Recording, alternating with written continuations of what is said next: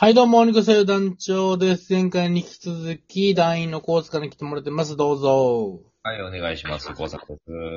あーいやいや、ちょっと、前回の興奮冷めやらぬままね。まあ、勝手にこっちが興奮してるだけなんですけれども。いやでも、ね、まあ前回聞いてもらった人に分かると思うけども、ちょっとコースが言った、なんかこう、まあ、非日常だけどもリアルを感じるものを追体験できるっていうのは、まあ、演劇もそうやし、ヒップホップもやっぱそうなんじゃないまあ、音楽ってのはある種ね、そういうとこあると思うんだけれども、あそこが。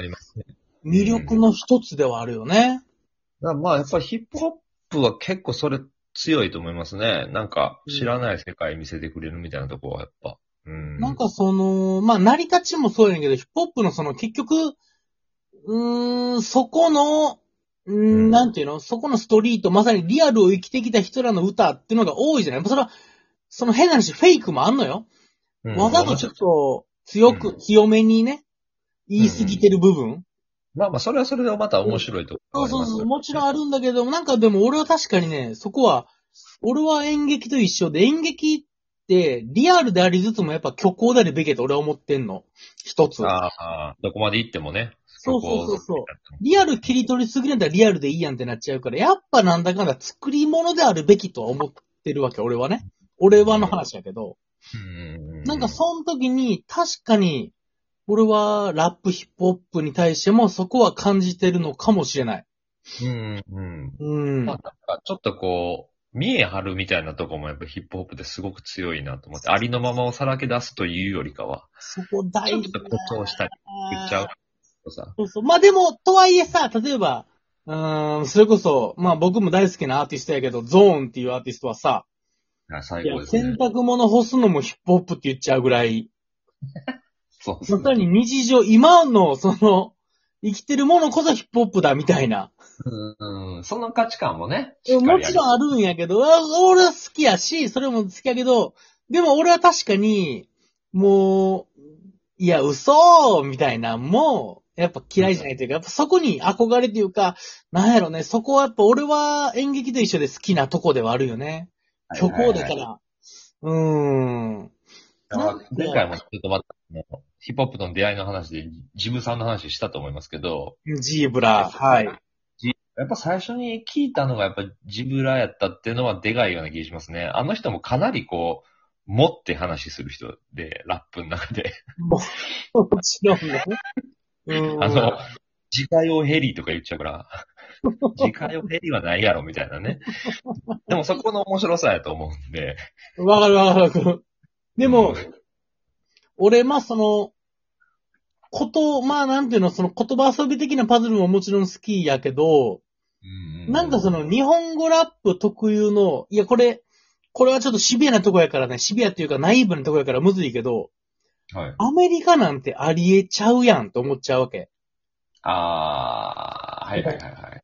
アメリカのラップで、薬売ります、鉄砲で撃ちます。いや、全然あるでしょ、そらって。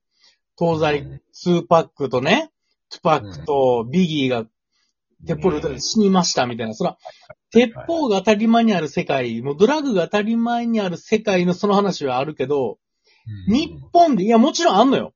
日本でそれは缶とかのリアルな話もあるんやけど、はいはい。ちょっとこの、言ってもまだ日本やから、うん、まあまあね。海外に比べてまだ安全な日本で、もちろんリアルとしてその世界観もあるけれども、いや、それは虚構やんみたいな楽しみ方？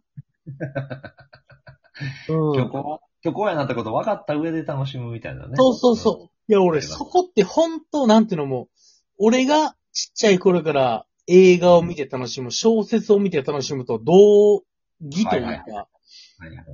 もうそのストーリーラインなのに、だから俺、あのー、ほんとヒップホップにハマった理由って俺そこが、俺はでかいと思う、自分が。ちょっとそのフィクション性みたいなとこですよそうね。そうそう。俺映画も、だから日本の映画、だからこれ変な、これちょっとえヒップホップが離れちゃうけどさ、うんうんうんうん日本の映画ってリアルじゃん、結構。まあ、どうしてもね、身近なもん。うん。あるよ。ねもちろん、そのファンタジーのもいっぱいあるけどさ、うんやっぱリアルなものがちょっと多いじゃん。そのアメ、海外に比べてさ、その、まあカーチェイスできないとか法律上で決まってるし。はいはい。そうですね。アクション取れないですからね。そうそうそう。ってなった時に、俺やっぱ、ハリウッドアクションが好きなんやけど、その理由って、もう、虚構、非日常やからなんよ。嘘やからなんよ。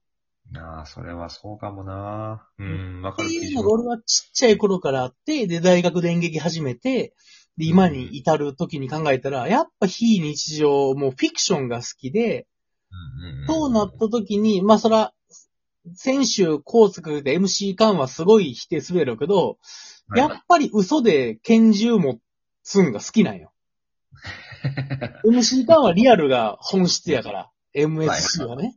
あの人たちはね、うん、そうそうですね。そう。そのひ、簡単にヒップホップとかであいつを殺す、お前を殺すって言ったら、いや、刺すとか言ったら、ほんまに刺せようが MSC の世界なんで、ルールですからね。それが新宿スタイルなんであれなんですけど、うん俺は、やっぱそのフェイクの面白さもやっぱあると思うから、そうそう。ななんか、カンもインタビューで言ってたんですけど、うんなんか、自分たちはこういうやり方で、なんかやるけど、そういう、なんか、フィクション的なラップがあっても全然いいと思うし、みたいなことすごい言ってて。そうですか。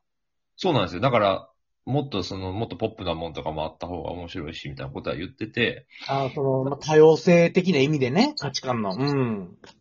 ね、正直、MC カンみたいに本当にリアルな、新宿の裏側みたいなことだけをやってる、そういうリアル路線だけの人やったら、まあ、ものすごい殺伐とした、それ聞くのしんどい音楽にもなっちゃいます確かに確かに。もっといっぱいいろんな人がいた方がいいのは確かですから、それは。うん。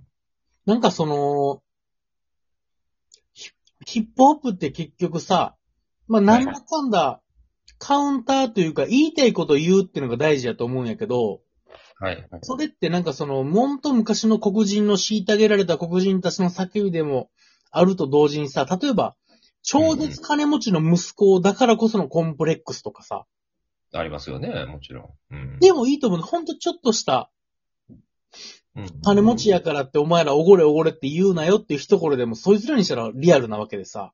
うん。ただ貧乏な人からしたらそんなしょうもないことないと思ったりするかもしれんけど、なんかそういう、そいつにとってのリアルを叫べんのはヒップホップの強みやと思うから、そうですね。だ別にその、悪い必要なんて特にないし、そうそうそうそうそう。自身が生きて見てきたものを歌えばいいわけだから。うん。なんかあるよね。そういう意味じゃ、そうそう。いや、俺なんて別に不良じゃないし、うんうんうん。全然別に悪かったあれはないけど、例えばまあ、その、まあこんなこと言うことじゃないけど、なんていうの？こう、ゲットプリンスというかさ、うんだからはいはい。まあ、うん、パンチの効いた家系というか、はいはい、そう、そうですね。うんうん、悪そうな奴は大体友達な、その、生まれ育ちではあるっていうリアルもありつつ、でもボンボンとして、プリンスとして伝わってきたみたいなのもあってさ、うんなんかその、いろんな多種多様が好まれ、そ、音としてもそもそもいろんな音をサンプリングして使うみたいな。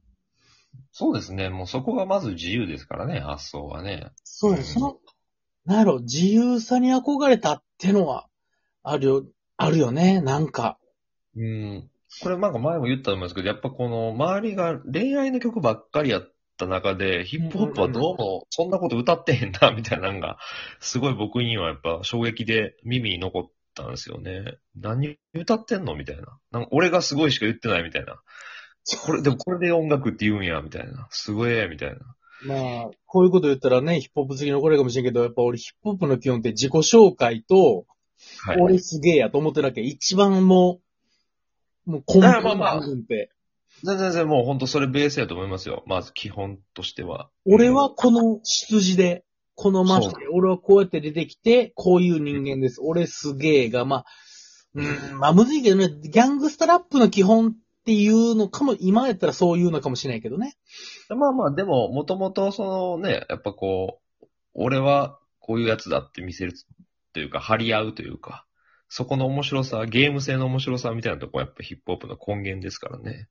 それ言いながらさ、例えばもう30年前の時点で、俺はアディダスが好きだぜっていう曲があったりするわけじゃんお、はい、ランディ MC のマイアディダスね。はい ?35 年ぐらい前の時点でそういう曲があったりっていうか、もうその多様性っていうかね、だからうんうん、俺すごい好きな曲で、もう、ちょっとこれこそ、ハードな死に方しられてる名古屋のラッパー、トコナ X。出ましたね、伝説の。名古屋はい X の人で、ハマー2っていう、ハマー2が好きだっていう曲があんのよ。ハマー2ね。無理くり取ったハマー2っていうね、その、はい、はい。その音楽会社と契約するときに1000万の新車のハマー2買ってもらったっていう話。そういう条件でそう契約という。おこれが曲になるってすごいことじゃない？それ曲にしちゃうっていうね。うん。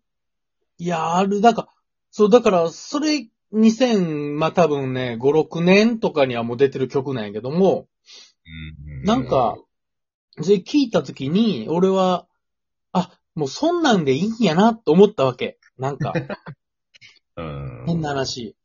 はいはいはいはい。ハマー2が好きだっていう2時間の演劇作ったっていいじゃないかって、こう楽になれたっていうか。